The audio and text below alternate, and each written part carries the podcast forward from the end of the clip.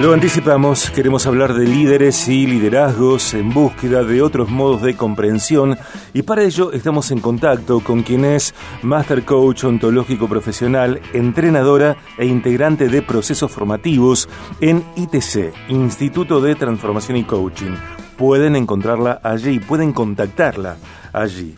Ella es Focusing Trainer con certificación internacional formada en TIFI de International Focusing Institute de Nueva York. Focusing es una forma de, o, focusing es una forma de acompañamiento que pone en valor la sabiduría que se expresa corporalmente. Permite atender cualquier situación observando cómo se expresa en el cuerpo. A partir de ello, extraer mayor comprensión, mayor bienestar, nuevos significados de las cosas que nos pasan. Ella acompaña y colabora con colegas en proyectos y procesos en empresa, también acompaña y coordina procesos individuales. Viaje a habilidades blandas. Cecilia Ortiz, bienvenida. Feliz 2023. Felicidades para todos. Buenas tardes, Sergio. Qué alegría estar nuevamente en tu programa. Primera nota del año, Ceci. Muy bien.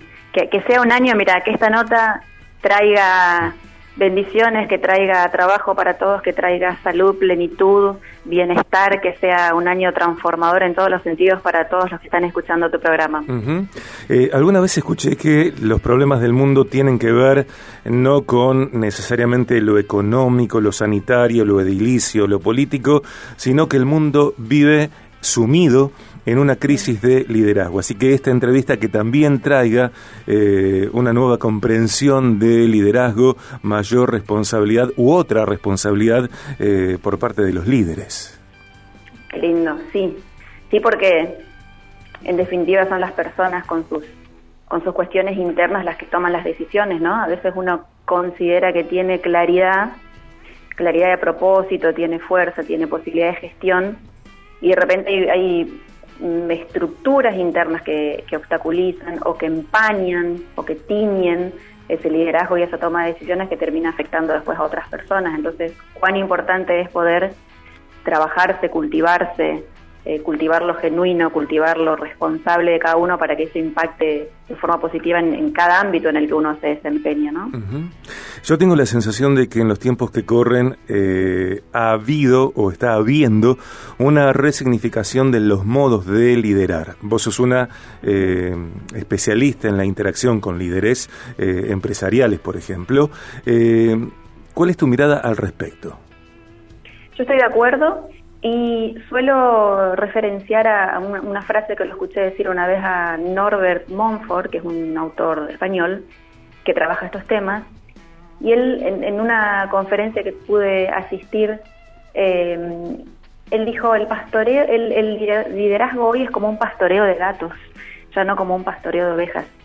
¿no? Ya no se ya no es tan así de que el líder de repente toma una decisión y comunica y ya todos siguen eh, parejitos en, eh, como, como en rebaño en la decisión del líder. Hoy es, hay que tener en cuenta lo, mm, intergeneracional, el recambio permanente de, personal en las empresas, los diferentes propósitos, las diferentes motivaciones, ¿no? Como si, como eh, haciendo alusión a, que los gatos hacen lo que les parece bien, que se mueven de acá para allá, que son más independientes, entonces el liderazgo de hoy tiene como como un arte distinto, que requiere mucha presencia y muchos formatos que ya quedaron obsoletos, que la realidad lo muestra contundentemente. Hay eh, distintos niveles de empresas. Hay empresas, negocios, comercios, corporaciones, industrias, establecimientos eh, educativos y de otra índole. Eh, y en cada una de estas expresiones, de estos espacios, hay líderes, hay liderazgo. por fuera de lo que es específico, ¿qué es lo común a todos? Em, yo creo que lo común tiene que ser el, la comprensión de que las personas necesitan encontrar una, una motivación interna, no externa, y esa motivación hace alusión también a los compromisos que se puedan ir descubriendo y declarando, para que las personas vayan ganando, las personas que son lideradas vayan ganando autonomía, un tipo de autonomía responsable, pero que realmente la, gestión de lo que hacen tenga la creatividad, la frescura, ¿no? De, el aporte de cada uno, por supuesto, teniendo en cuenta siempre eh, lo técnico que, se requiere, para que inclusive para que el liderazgo sea exitoso, para que la gestión del líder sea exitosa. Em, vemos que, que queda corto el simplemente obedecer o el pretender simplemente obediencia. Entonces, eh, yo creo que ese desafío de poder trabajar con las personas, entendiendo que las personas son bastante más de lo que vemos, eh, es como importante, ¿no? Eh, Ceci, ¿cuál es el modo de, oralidad, eh, de comunicación oral, también la gestual? Vos sos un especialista también, ya lo, lo mencionamos, sos Focusing Trainer.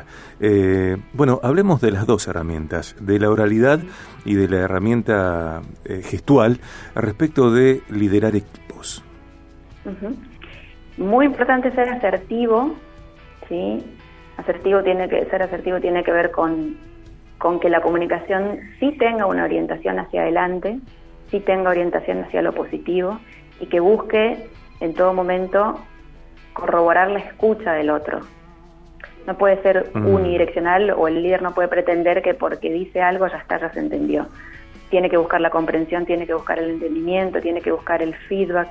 Eh, entonces, ir por la asertividad es, una gran, es un gran camino y, y en, lo gestual, en lo corporal, transmitir confianza, ¿no? ser consciente de, que el cuerpo habla, eh, de forma de ir alimentando, la, nutriendo la, coherencia, que si uno dice algo lo pueda decir desde un espacio de confianza, que lo pueda decir desde un espacio de firmeza, eh, que los gestos acompañen, que la persona que está enfrente nuestro finalmente encuentre como un como un, eh, una receptividad y un campo común de comunicación, que no haga falta eh, estar sospechando del otro o estar defendiéndose de lo que parece un ataque, aunque no sea explícito, ¿no?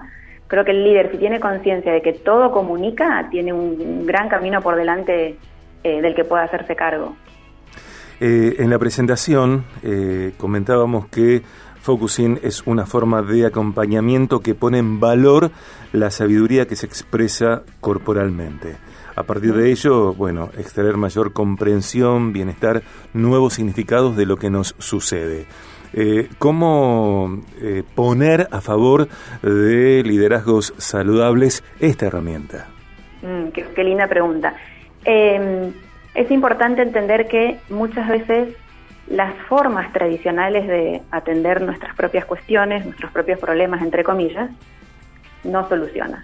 Entonces, mm. líderes que están sobrecargados, que están sobrepasados de trabajo, que están abrumados o que no encuentran claridad en lo que, en lo que necesitan pensar, eh, juzgarse o buscar la coherencia en todo momento entre lo que se dice y se piensa, muchas veces no alcanza. Entonces hay que poder ofrecerse a sí mismo y ofrecer al otro un tipo de atención amable, desprejuiciada, que permita que el otro no necesite y uno mismo no necesite estar defendiéndose o, o ocultando aquello que le pasa. Entonces, a partir de ofrecer un poco de atención amable, hay un espacio para las incoherencias. Una persona puede sentirse, sí puede sentirse triste y feliz a la vez desde esta, desde esta filosofía.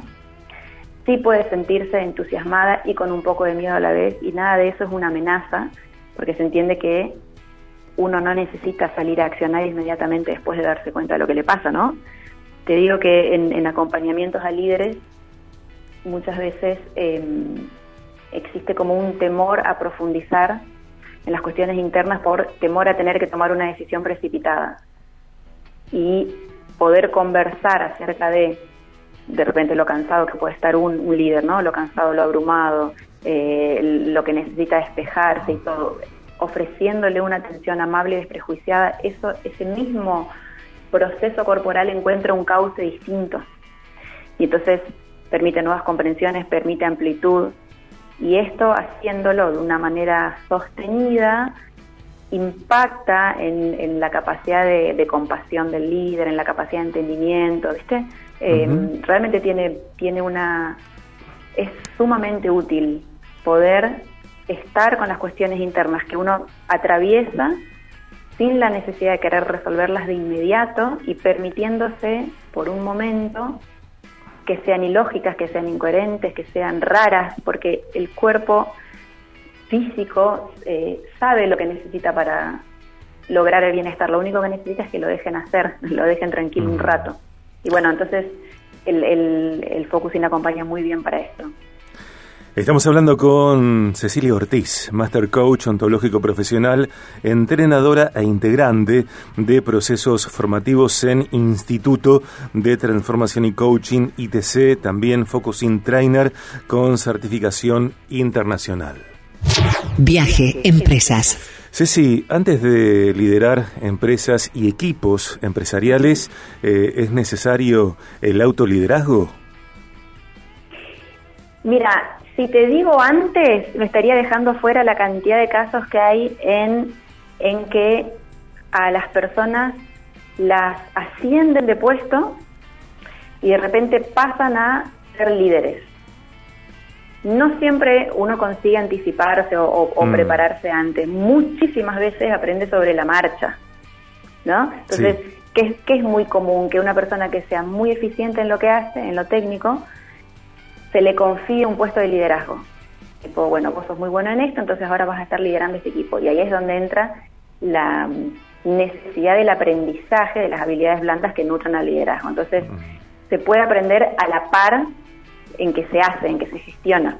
Para eso es, muy importante estar presente con uno mismo, comprometido con el aprendizaje, no necesitar impostar, ¿no? Eh, no quedarse solamente con de repente el temor o la timidez, sino ir atravesando los, los aprendizajes confiando en que, en que por la presencia y por el compromiso, en la propia gestión, en la propia acción, se van dando las transformaciones. Bien. Ceci, eh, gracias por esta entrevista. Eh, para mí, como siempre, enriquecedora. Eh, recordamos que este material que se está haciendo en vivo, en el aquí y ahora, después será subido a podcast BDG en Spotify y tantas otras plataformas. Gracias y por un mundo y por un país y por un tiempo de liderazgo más responsable. Gracias, Sergio, y que así sea. Muchas gracias. Un beso.